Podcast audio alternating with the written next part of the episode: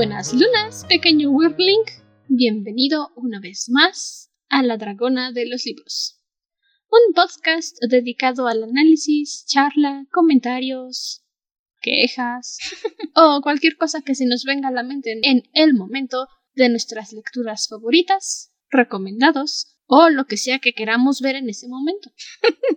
Mi nombre es Andrew y soy su anfitriona y dragón Wyrm en este podcast literario. Yo soy Ciela, de nuevo con ustedes, aquí ya tercera temporada. Segundo capítulo, si no me falla. Estamos grabando un poco fuera de orden, pero si no me falla la memoria, el segundo capítulo. Así es. La semana pasada, en tiempo futuro, para nosotros pasado para ustedes, hablamos sobre el primer libro de la temporada, Alas de Fuego, y esta semana comenzamos una trilogía que llevo literalmente años rogándole a Ciela que lea porque estoy abandonada y no hay nadie con quien hablar de estos libros. Pero al fin, las estrellas se alinearon a mi favor. Y los tiene que leer. Nuestra trilogía es Memorias de Idún, de Laura Gallego García. Es una máster de la fantasía en España. Es. Si tuviera que ponerla en comparación, es el equivalente de Stephen King en fantasía. Laura Gallego es una gran autora, la verdad creo que es de mis autoras favoritas.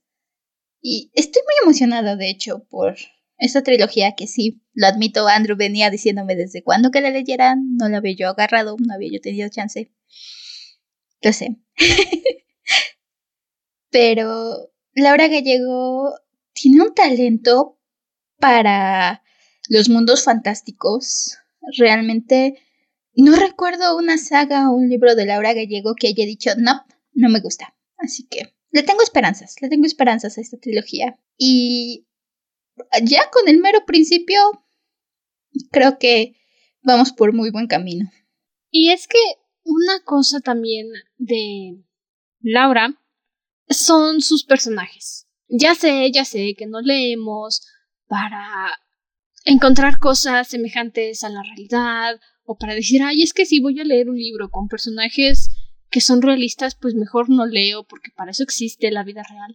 Pero muchas veces necesitas un personaje real, alguien que cuando lo veas digas, sí, yo también haría eso, sin necesidad de decir, bueno, es que si fuera una situación fantástica también haría eso. Y es lo que tiene Laura. Es lo que esta señora hace de manera fantástica. Sus protagonistas, aunque estén en mundos fantásticos, aunque estén en lugares en los que nosotros como mortales no podemos ir, funcionan. Y funcionan tan bien que cuando estás viendo lo que pasa, dices, wow, si hubiera sido yo en esa situación, o a lo mejor dices, ok, tal vez no a ese extremo, pero sí, sí lo haría. Sus protagonistas tienen bastante chispa. Sus. Sus protagonistas, sus mundos, la forma en que construye los mundos, repito, es. Me encanta la forma en que esta mujer construye mundos fantásticos. Son mundos donde puedes. Te explica mucho, creas muchas cosas, le da mucha profundidad a su mundo, muchas reglas, pero no se te hacen pesados, te los va introduciendo de una manera muy inteligente en sus lecturas y ya me estoy esperando sus romances también. La verdad es que Laura Gallego es muy buena con romances que te rompen el corazón, con romances que dices, ¿por qué? ¿Por qué me haces esto? Uy, ya lo espero. ¡Uy! La que te espera. Oh. Sí. Si nunca han leído algo de Laura Gallego García y esta es su primera vez escuchando de ella, lo escucharon de mí primero. Memorias de Aidun. Uf, uf, con el romance van a gritar, van a llorar, van a sufrir y al final van a decir, pero ¿por qué, Andrew? ¿Por qué no me avisaste? ¿Por qué?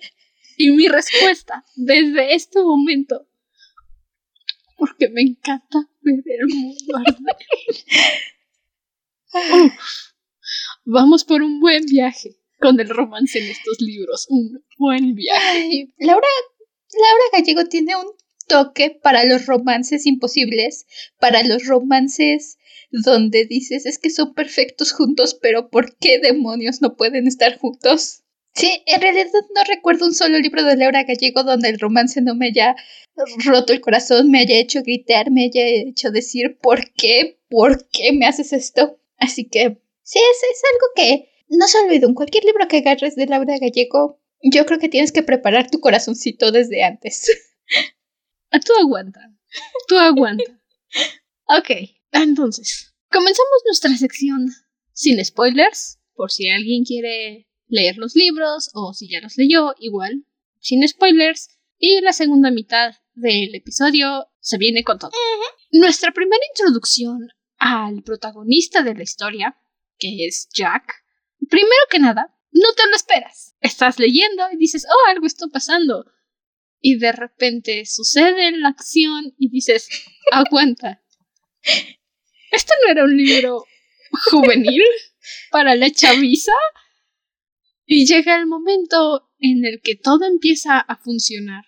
Porque esa es otra cosa. Memorias de Idun no tiene un, bueno, mira, este es Harry, tiene 11 años, vive con sus tíos, su tío trabaja en una fábrica de taladros. No, no, Memorias de Idun es Jack llega a su casa. Algo está pasando. Jack desaparece. Jack despierta en otro lugar. Jack no sabe qué está pasando. De repente Jack está metido en un problema que no es el suyo, porque por supuesto es el protagonista. Se mete en problemas que no le pertenecen. En el primer capítulo. Así que el ritmo del libro es. O sea, tenemos que. Esto es rápido, papi. Si no me agarras el ritmo, lo siento, pero esto es rápido. Te tiran de cabeza en medio del embrollo. Ayuda bastante a que entiendes el desconcierto de Jack, de tu personaje principal. Entiendes perfectamente su sensación de no tengo ni idea de qué está pasando, mamá, tengo miedo, ven a recogerme. Ah, no, espera. ah, no, espera. ¿Qué está pasando? Pánico intenso, mamá, papá, alguien, ayuda creo que te ayuda bastante a conectarte con el protagonista muy rápido porque tampoco entiendes nada. Y como es una historia que está saltando de vistas, como en Crónicas Lunares, que creo que eso no lo mencioné en Crónicas, y si lo hice lo olvidé y me estoy repitiendo, pero si es la primera vez que nos escuchan, pues no lo sabías y te estás enterando. A mucha gente le sorprende cuando los autores te narran desde la vista de un personaje y luego cambian a otro y están saltando entre personajes. ¿Por qué? En serio, ¿por qué? Para mí es normalísimo. No sé si es porque crecí leyendo otro tipo de libros o porque crecí leyendo fanfics y se me hacía de lo más normal que un capítulo me lo contara Mariano y el siguiente capítulo estuviera viendo qué pasó con Fernando y de repente se mezcla con lo que vivió Mariano y todo tiene sentido ¿Por qué la gente se sorprende tanto con eso? Es, es una pregunta genuina. ¿Por qué? ¿Por qué? Pero esto lo comento porque, ajá, tiene un punto. Memorias de Idun nos narra desde lo que vive Jack, que es que lo aventaron en un saco a todo el embrollo que está viviendo. Tenemos a Victoria, que ya es una chica que está más acostumbrada al embrollo en el que estamos viviendo, y en ocasiones tenemos a Kirtash, que viene siendo nuestro antagonista, y él sabe exactamente qué está pasando, pero no nos quiere decir nada. Y estas tres perspectivas te ayudan a empezar a armar tu historia, a empezar a hacer tus teorías conspiracionales.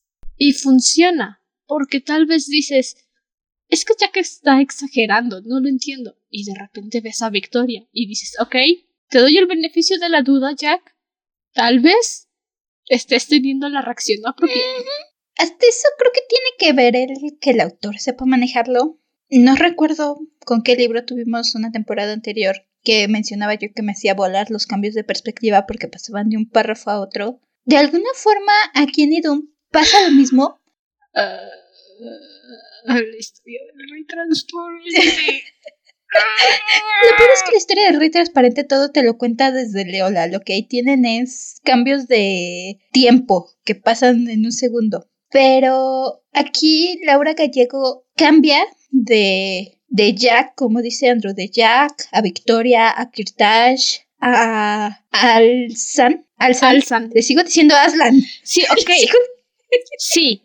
Eso es otra cosa. Si le veían las crónicas de Narnia, van a sufrir como sufrí yo y como sufrirá Cielo. Porque cada vez que aparece Alzan, tu cerebro dice Aslan. Pero no, no es Aslan, es Alzan. San. Sí. Alzan. Repitan conmigo. Alzan. Sí, mi cabeza le sigue diciendo Aslan cada vez que lo leo y tengo que darme tres segundos para decir no, Alzan. De hecho, creo que en alguno de los papelitos que dejé en tu libro, cuando lo estaba leyendo, lo puse Sí. por ahí.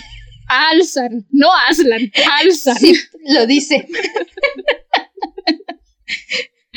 En fin, ese es uno de los problemas. Alzan y todos sus nombres que estás. Smushnish, Kushnish, Marnish, Tushnish, Murnish. Eh, te vas acostumbrando poco a poco. Afortunadamente, de principio, sí te dan al San, este, Kirtash, nuestro, nuestro enemigo, Antagonista. nues- nuestro antagonista, y Xian, ¿es el mago? Chail. Shale. Shale. Ah, son Es.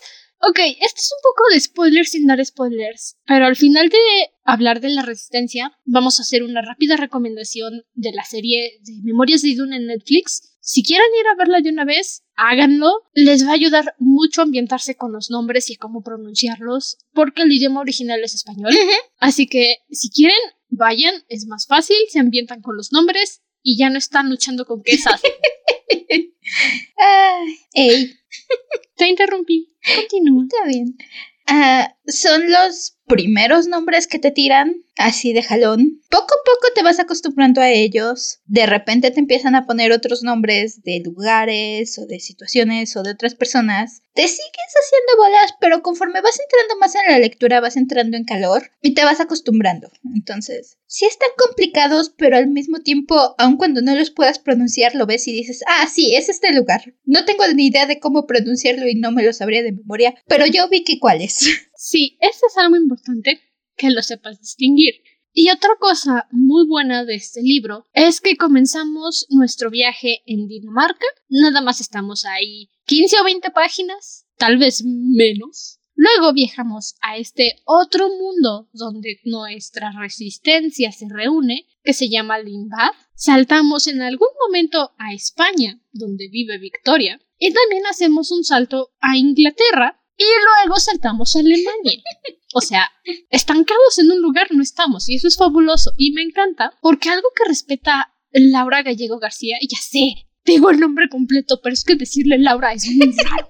Siempre digo Laura Gallego García, porque si no, no es ella. Yo me quedo en Laura Gallego, pero entiendo el sentimiento. Yo tengo que decirlo completo, si no me da estrés. Algo que maneja aquí en Memorias de Idun es la barrera de idiomas, ¿ok? Jack habla danés, Victoria habla español, Alsan y Shale hablan idunaico. ¿Cómo se entienden entre todos con un aparatejo mágico que traduce? Pero mientras existe esa barrera de idiomas, existe ese problema de tú hablas otro idioma, yo no te entiendo. Y cuando Jack intenta comunicarse con Victoria en inglés, Victoria es como de Yes, my name is 21. Pollito chicken, gallina hen. Gallinagen. Eh, Y es frustrante que estés ahí y tú como lector entiendas porque tienes que entender, pero ellos como personajes no entiendan. es de- sobre todo se da en los primeros capítulos al principio. Y de nuevo, es algo que te ayuda a ambientarte bastante con Jack, porque entiendes esa frustración de decir, ah, no sabe dónde está, ya le dio tres vueltas al lugar en donde está, no entiende qué pasó, acaba de recibir un golpe muy duro. Y la primera persona con la que intenta hablar, lo único que puede decirse es, ah, yes, hi, Hello. how. ¿Por qué decir el Harmonamanga? Ay, perdón. ya, los que nos escuchan desde Crónicas Lunares ya saben, se me salen las referencias involuntariamente y los que apenas llegan, lo siento, esto es algo habitual en mí. Me disculpo. Es, es cuestión común aquí. Sí. Pero está esta barrera de idiomas. Al final se resuelve un poquito, pero a fin de cuentas existe. Es algo real. No como todos esos libros donde de repente viajan a otro país y todos se entienden. Es como. O sea, ya sé que leo fantasía para no leer la realidad, pero. Ajá, no entiendo. Hasta eso lo manejan bastante bien. Como dice Andrew, te dan esta explicación de, de su aparatito mágico para que todos se puedan entender. Te dicen que poco a poco van. Victoria ya aprendió más o menos a hablar el lenguaje de Alzan y, y Shai. Sigo haciendo bolas con su nombre, pero ya aprendió a hablar Induin. Indunit. Y Dunaiko. Y Jack, quiero asumir que conforme avanzamos en la historia, también aprendió, porque tenemos por ahí un par de saltos de tiempo muy bien manejados, por cierto. También es algo que ya me esperaba. Saltamos rápidamente en la historia de un momento a unos meses después y puedes entender cómo poco a poco estos personajes crecieron y más o menos qué fue lo que les pasó en ese tiempo. Sí, y es que también este salto de tiempo no es que sea una excusa, pero es innecesario. Es un salto de cuatro meses. Y realmente, ¿para qué quieres saber cuatro meses de peleas y quejas y llantos y rabietas de ella intentando adaptarse a su nueva vida, a su nueva situación, cuando pueden decirte que al fin logró entender que lo que pasó tenía que pasar y ahora está a favor de la resistencia? Pues tiene que pasar, es inevitable. Pero son cosas que realmente se te olvidan porque pasa en el primer o segundo capítulo, no le prestas más atención. Y otra cosa que maneja esta primera parte de la resistencia, antes de que pasemos a la parte de spoilers, es el problema de Idun. Nos lo cuentan. Uno pensaría, ay, pero ¿por qué tan pronto? ¿Por qué nos esperaron? Pues porque ya te dije, papi, esto va muy rápido. Si no agarras el ritmo, ni modo. La historia sigue, la historia avanza. Y cuando nos enteramos de lo que pasa en Idun, cuando nos explican por qué la resistencia está en la Tierra, es cuando uno empieza a pensar, ajá, ok, pero ¿por qué? O sea, sí te entiendo, pero ¿por qué? ¿Por qué tú? ¿Por qué no alguien más? ¿Por qué? Y no te lo explican en la primera parte de la historia. Esto es algo que hasta el final del libro te dicen, y mientras tanto, pues no entiendes. No, tu cerebro no computa en lo que está sucediendo. Tal vez tienes teorías conspiracionales, por supuesto, pero al mismo tiempo dices, nah, nah, no pueden ser tan obvios. Nah, nah. Bueno, ok, sí, la situación de Idun es teorías conspiracionales. Hay problemas técnicos, como siempre suele pasar, no sé por qué. Así que vayamos a la parte de los spoilers.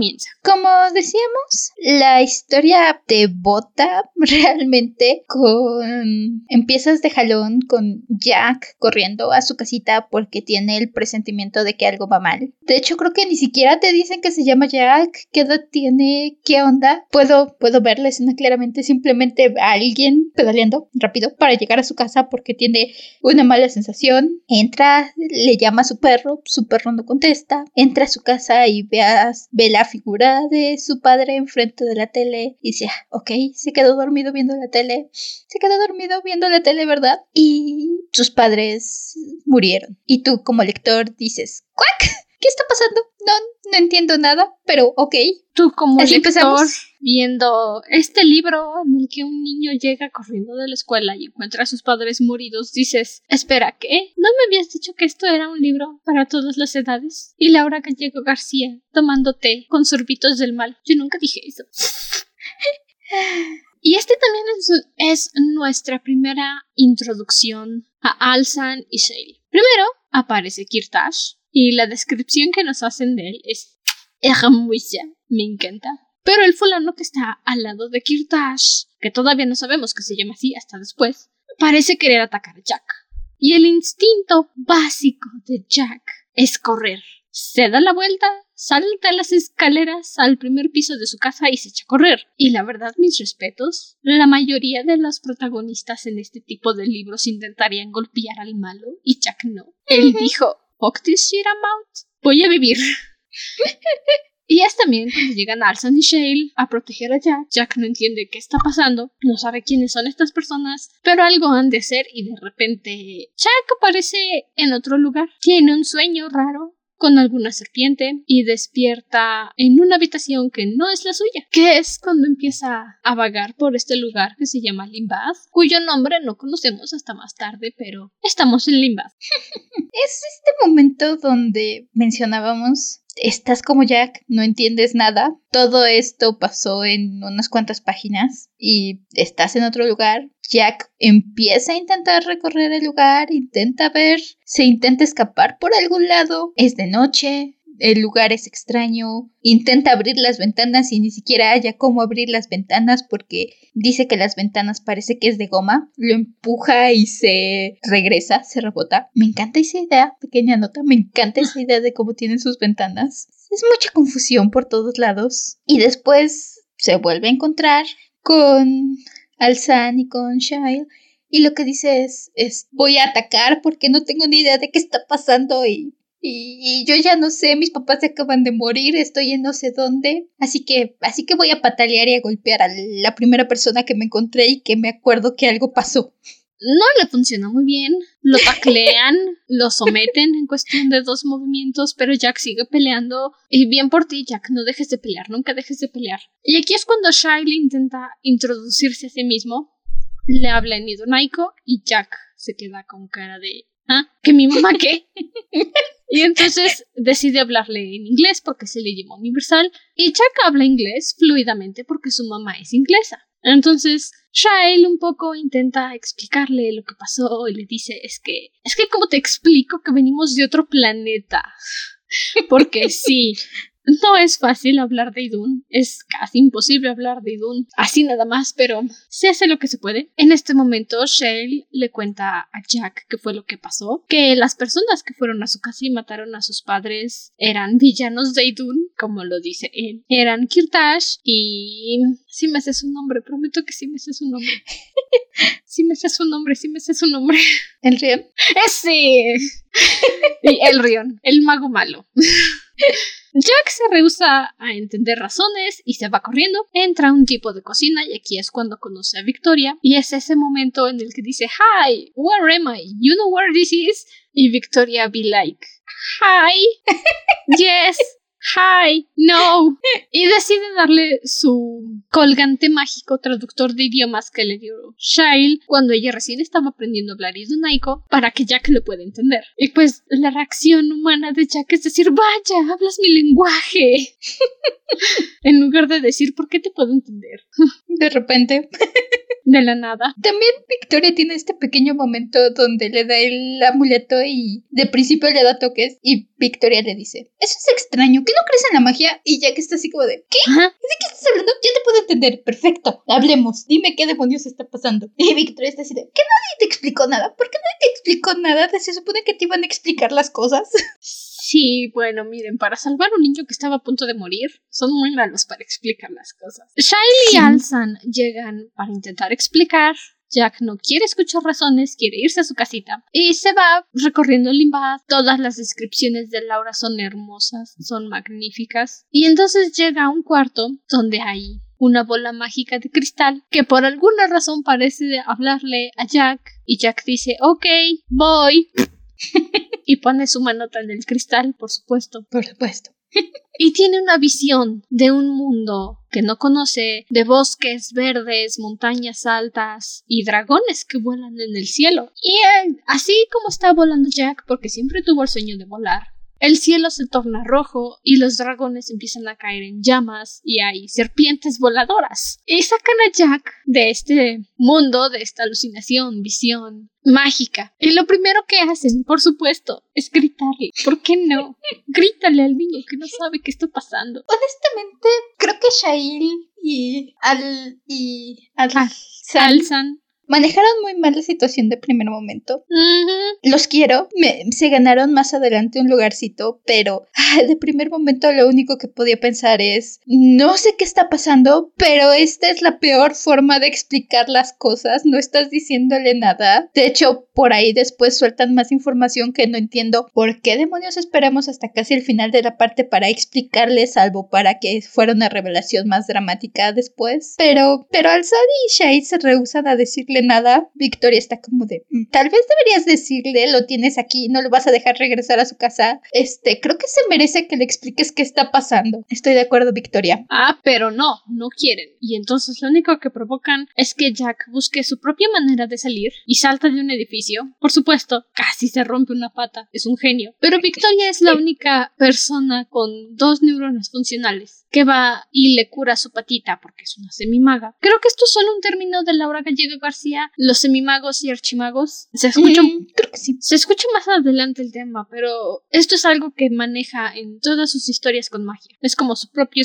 su propio sistema de magia. En fin, Victoria le explica a Jack qué está pasando y Jack aún así dice, no quiero, ¡Pum! y luego empieza a llorar. Y lo entiendes si lo quieres abrazar, pobrecito. Ha pasado mucho. Sí, Victoria es honestamente el centro emocional de la historia, sobre todo en este principio, y es la única que generalmente tiene suficientes neuronas generalmente tiene sus momentos para decir, este, ¿saben? Tal vez esta forma en que estamos llevando las cosas no sea lo más inteligente. Tal vez si nos pudiéramos comunicar entre todos mejoraría la situación. ¿No? ¿No? Ok, soy la chiquita la que nadie le hace caso, pero tengo la razón. Básicamente, al final le dan una explicación muy básica de lo que es Idun allá y se presentan. Le dicen, yo soy Shail, soy un mago, hago magia, y yo soy Alsan, príncipe heredero del reino de Vanizar. En Idun, obedéceme. ¡Tarán! Y durante todo este tiempo Jack está como de...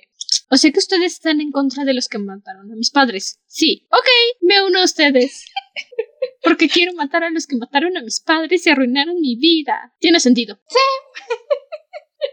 La tiene. Honestamente pudieron haber empezado por ahí. No, no sé qué decirte. Son malos rescatadores. Lo cual me hace pensar en cómo debió haber sufrido Victoria la primera vez que llegó a Limbad. Si son así con eh. Jack, no quiero ni pensar en cómo fueron con Victoria. Definitivamente debieron haber sido. Pobrecita Victoria, se ve que ya llevaba ahí un tiempo y, y por eso ya los entendía, pero de primer momento. ¡Qué confusión!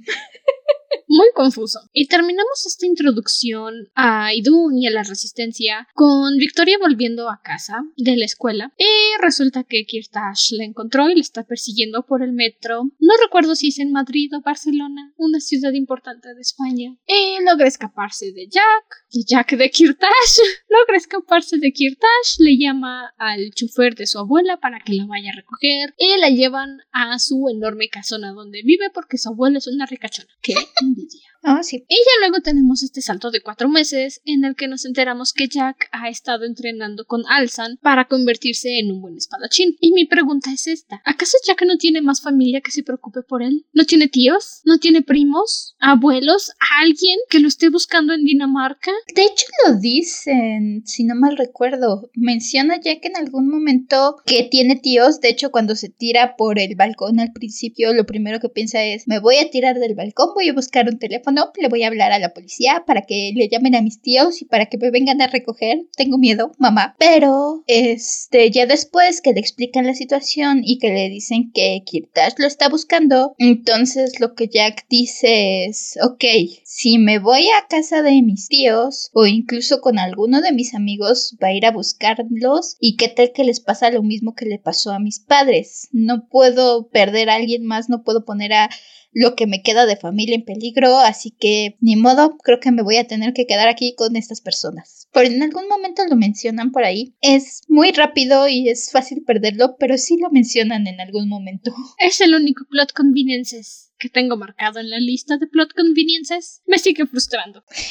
bueno, este entrenamiento con Alsan lleva a Jack y a Alsan, obviamente, a una discusión porque no se están llevando Jack a las misiones. Se van al Sunny Shale a sus misiones, regresan todos cabizbajos porque no pueden hacer nada bien y Jack les dice pues llévame contigo, quiero ayudar. No, solo eres un mocoso. ¡Shiu!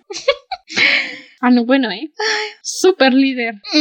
La verdad es que a mí Alzan no me cae bien.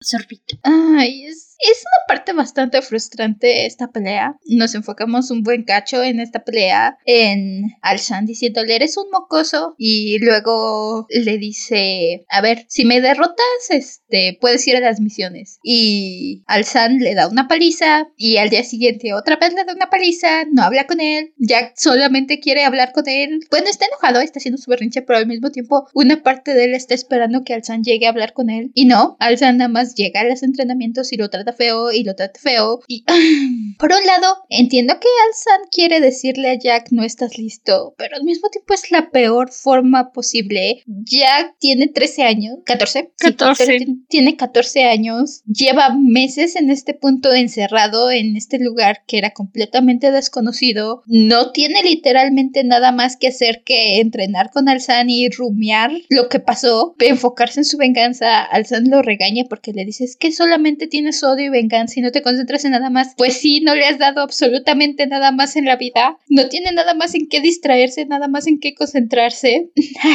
Aunque sea, déjenle que le dé el airecito. ¿Cómo esperas que se enfoque en otra cosa si ustedes mismos le están bloqueando información? Porque aparte es eso, y eso me desespera bastante. Alzan y Shane siguen ocultando la información, ya que nos revelan cuál era esta información. Doblemente no entiendo por qué no podían decirle. Obviamente no tiene nada más en qué pensar. Es lo más frustrante. Cuatro meses y nadie se tomó la molestia de hablarle de lo que ocurrió en Idun, de por qué están ahí. Tan fácil que era darle un tiempo a que se ambientara, que entendiera lo que iba a pasar y que le dijeran, ok, mira, esto de acá es Idun. Idun tiene tres dioses y tres diosas, tres soles y tres lunas. Y una vez cada ciertos años se juntan los seis en el cielo y esto se llama una conjunción, no me acuerdo cómo, astral, celestial, lo que sea. Y un brujo malo que hace necromancia usó estos, esta conjunción de los soles y las lunas para matar a todos los unicornios y dragones de Idun. ¿Por qué? Porque es malo y quiere dominar el mundo. Ah, gracias, gracias por tu información. Jack hubiera entendido si se lo hubieran dicho a tiempo. ¿Por qué tenía que esperarse cuatro meses para decirle lo que pasó? ¿Por qué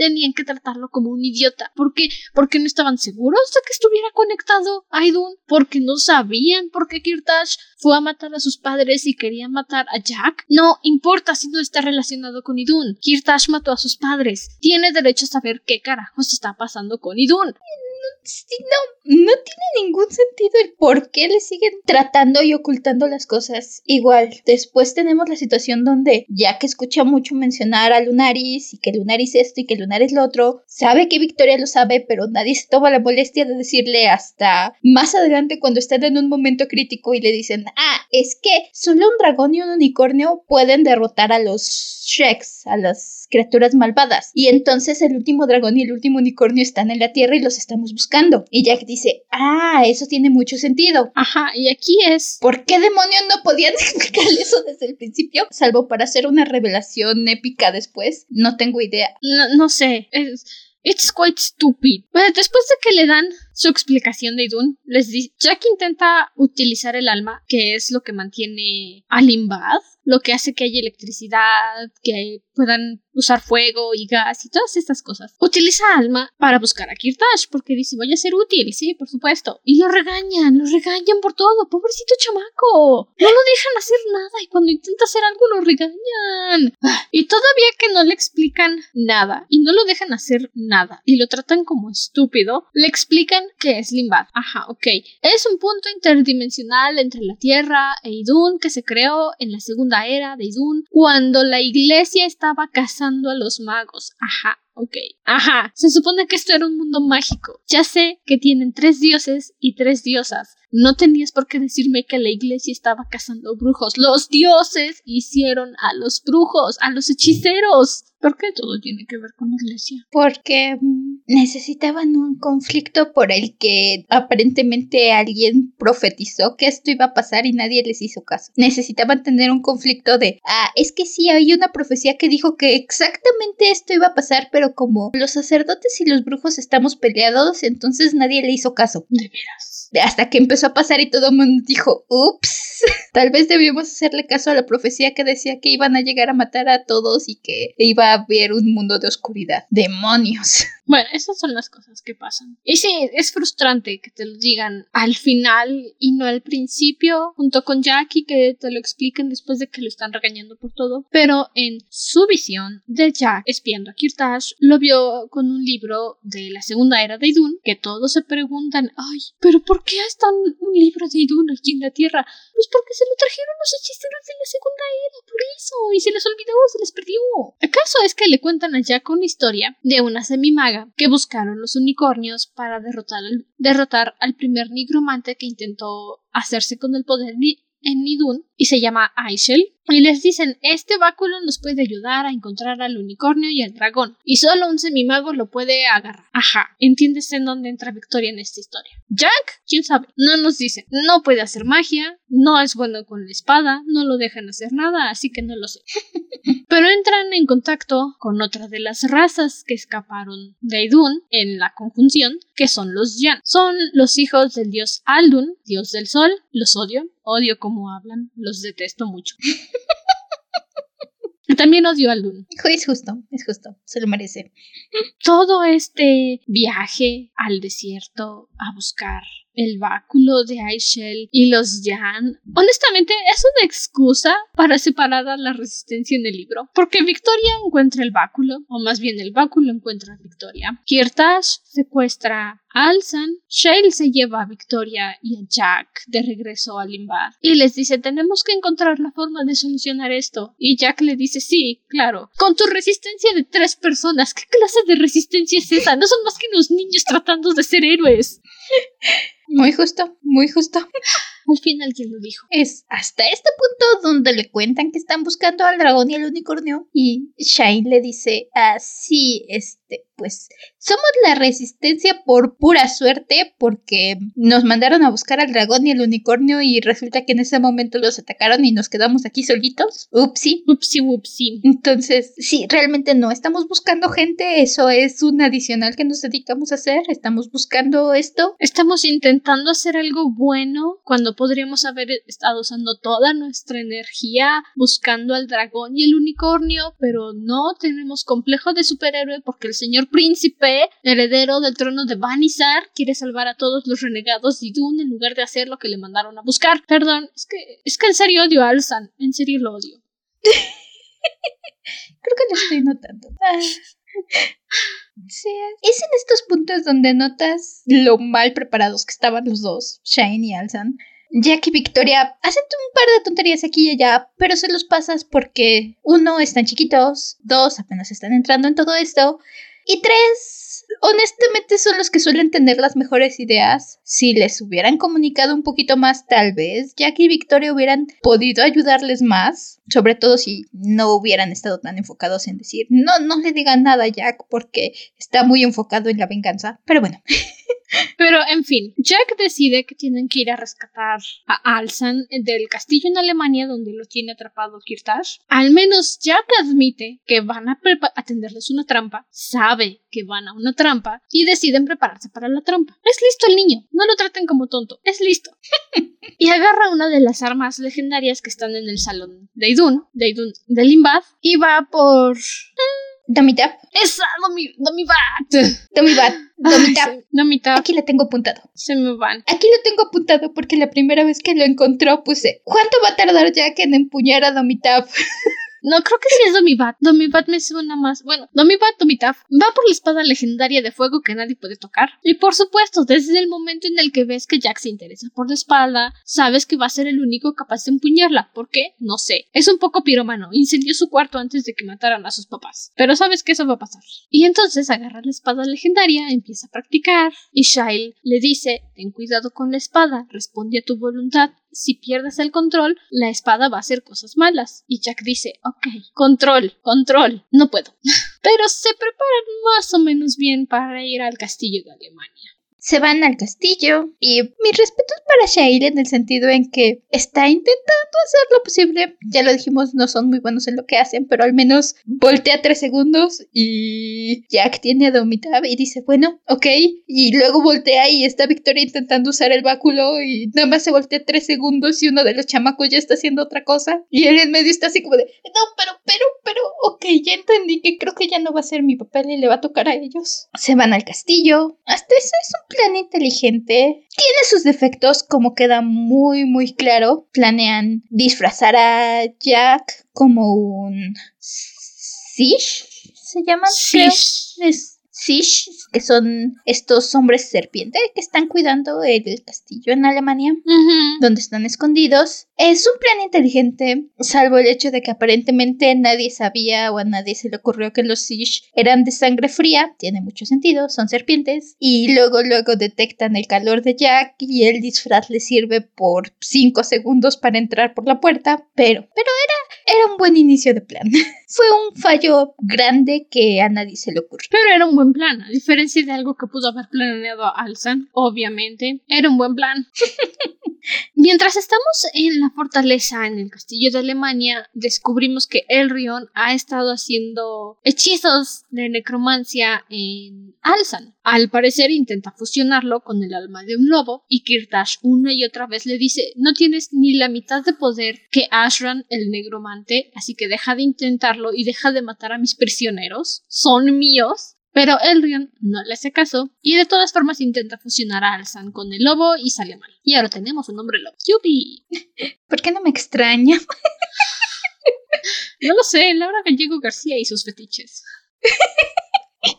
Por al lado de los amores imposibles. Este. La batalla en, en el castillo de parte de Jack con Kirtash va más o menos. Le dijeron, le dijo Shail a Jack que Domibat es la única espada que puede enfrentarse a Hazayas, que es la espada de Kirtash, una espada de hielo. Y obviamente Jackie dijo, sí, ok, yo lo hago, yo puedo, pero no puede. Lo intenta, resiste, pero no puede. Mientras tanto, Shail y Victoria están luchando con los Shis que están afuera del castillo. Y bueno, pues tú sabes, se hace lo que se puede. Y al final llega Kirtash, le pega a Shail, queda inconsciente, mata al hechicero Shish que tenían por ahí porque dice tú no me sirves, Shu, y empieza a hablar con Victoria. Y empieza a decirle cosas como tú no deberías estar en esta batalla, esta no es tu lucha, quítate de mi camino porque si no voy a tener que matarte. Y en algún momento, en lugar de decirle Shu Shu, le dice, o únete a mí, ven conmigo, criatura, que por cierto, ¡ah! Me encanta. Únete a mí y sé mi emperatriz en Idun. Y Victoria está como de, ¿naves? No, gracias. Pero en ese momento se despierta Shale, llega el Rion, Sanna Biscuit, y le está diciendo a, a Kirtash que por qué no la mata, que tiene que matarla. Y esta es una teoría conspiracional que más tarde nos responderá Ciela. Pero Kirtash sabe que no pueden matar a Victoria. Deberían, pero no quieren. Entonces elige matar a Elrion. Pero primero, Elrion ataca a Shale, que se puso en el camino de Victoria para recibir el hechizo del Rion, y Kirtash lo ataca al mismo momento. ¿Qué pasa aquí? Shale desaparece. Se llamaba, ya no está. Y lloramos y sufrimos porque es el único que quiero. Alzan no me interesa. Shale. Shale es quien vale la pena aquí, amiguitos. Te agarra de sorpresa y dices, como a Victoria dices, ¿cuac? ¿Qué?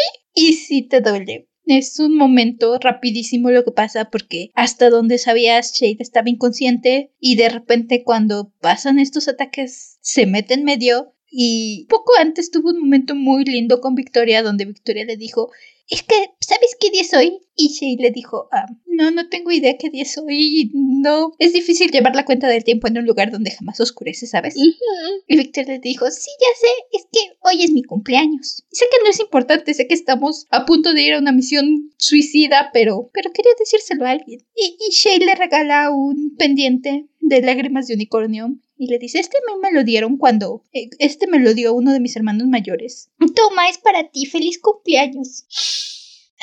Honestamente, Ya me esperaba que algo les fuera a pasar. Por supuesto, es Laura Gallego García. Desde que empiezan a planear la misión, es bastante claro que esta misión no va a salir bien. Lo sabes desde un principio. Y sobre todo porque Shir tiene esta conversación antes de que vayan con Victoria y con Jack y les dice, a ver, escuchen, es importante que sepan esto. Tanto el báculo que agarró Victoria como la espada que agarró Jack son armas legendarias. Entonces eso significa que solo los héroes de verdad pueden agarrarlos. Conveniente, pero bueno. Y probablemente mi participación y la de Alzan en esta historia esté llegando a su final. Probablemente el peso de lo que pase empiece a caer sobre sus hombros. Están muy chiquitos y no se los merecen y ojalá pudiera yo tomarlo, pero... Pero no me toca. Pero creo que es importante que sepan que, que tal vez nunca fue nuestra misión de verdad encontrar al unicornio y por eso no lo hemos logrado. Así que, buena suerte niños y voy a hacer lo mejor posible por protegerlos en lo que pueda. Y es lo que hace. Y es lo que y hace. duele mucho.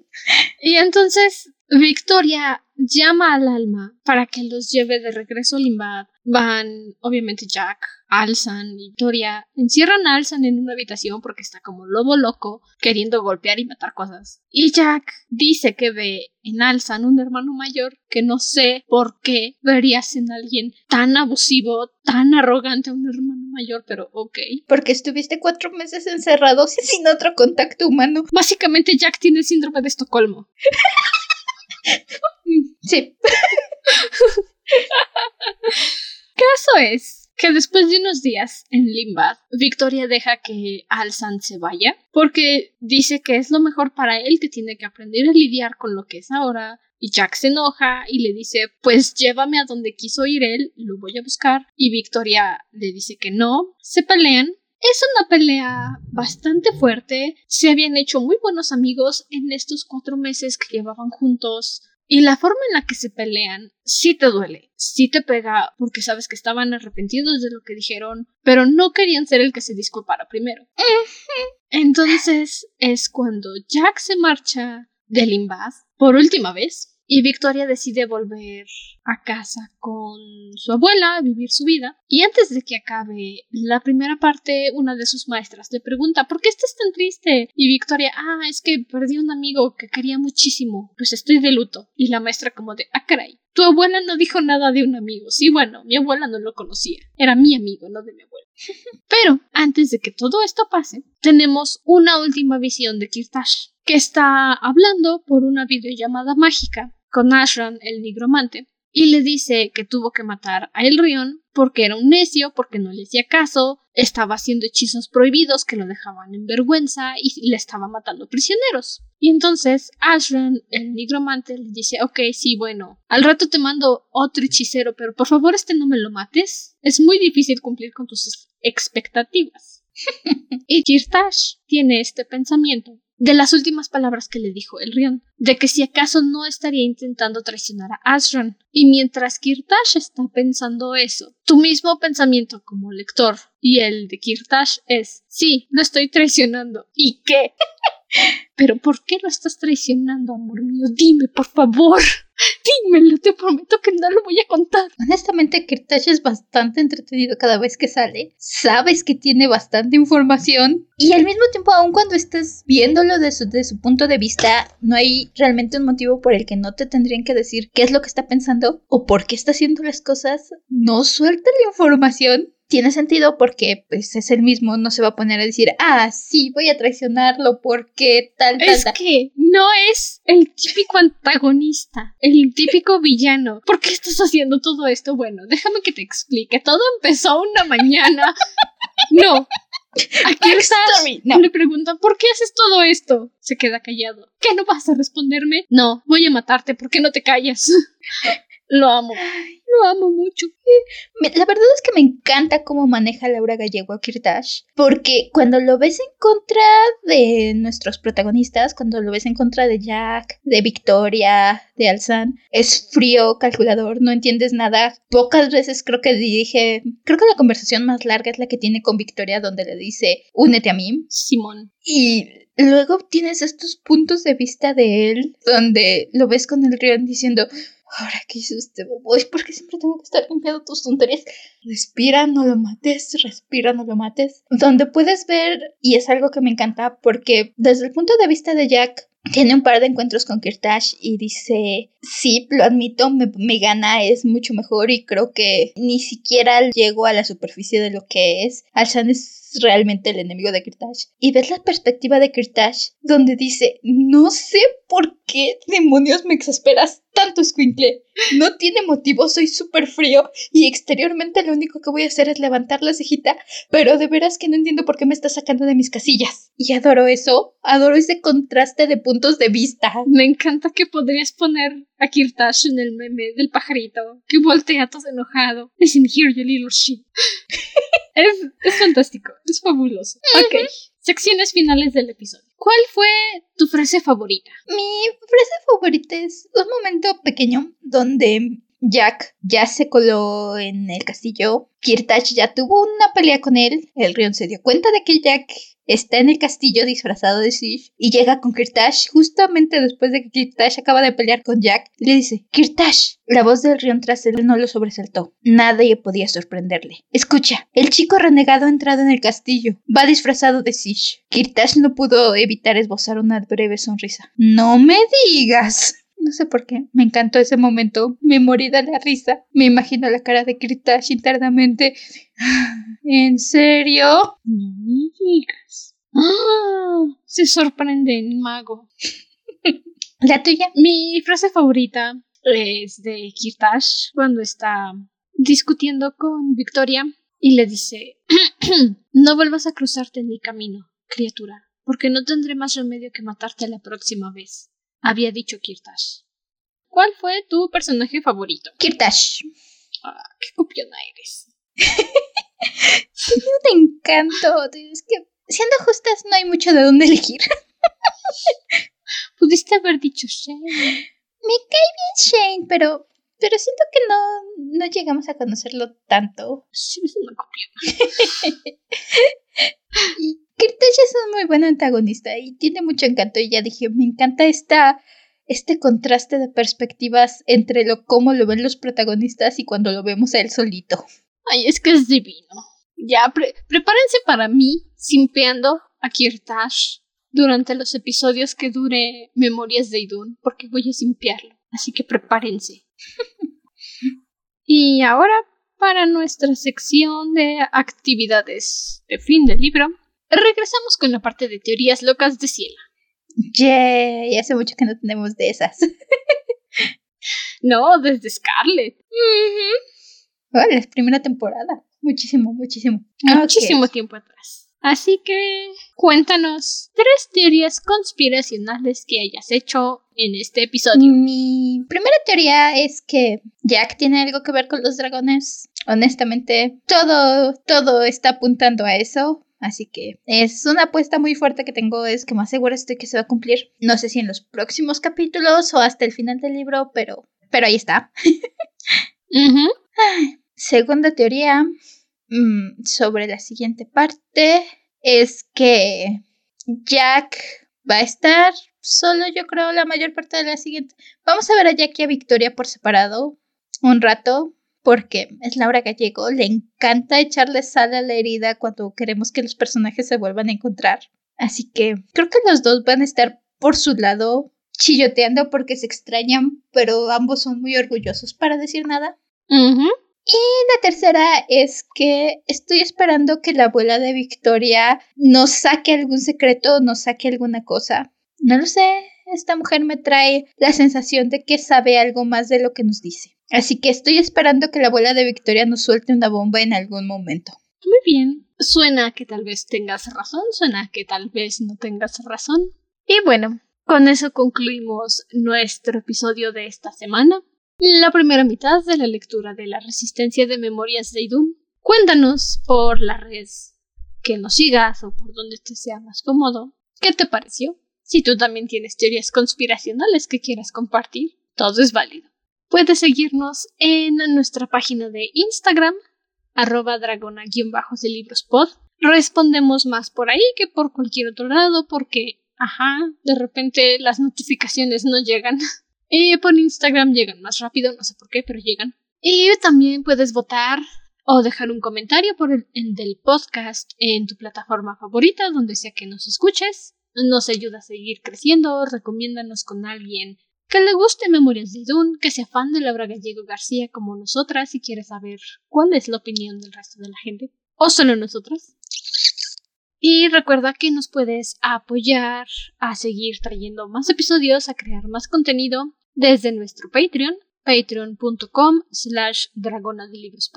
Te puedes unir desde un dolaruco al mes y recibes los mismos beneficios que los otros dos niveles. No hay ningún problema, es voluntario lo que salga de su corazón para ayudarnos, para poder seguir trayéndoles este podcast.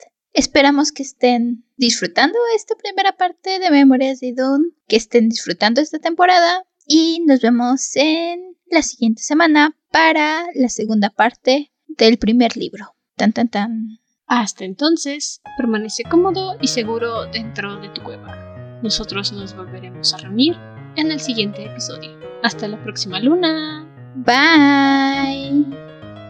Bye bye. Si se van a llevar a alguien a quien acaban de salvar a un mundo extraño, explíquenle primero.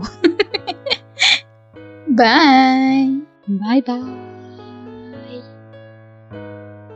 El nuevo diseño del logo del podcast es una ilustración de Satki Hirokun en Instagram los extractos leídos el día de hoy son del libro Memorias de Idún, La Resistencia, de Laura Gallego García, y la canción de interludio en este capítulo es Beyond, de la serie Memorias de Idún.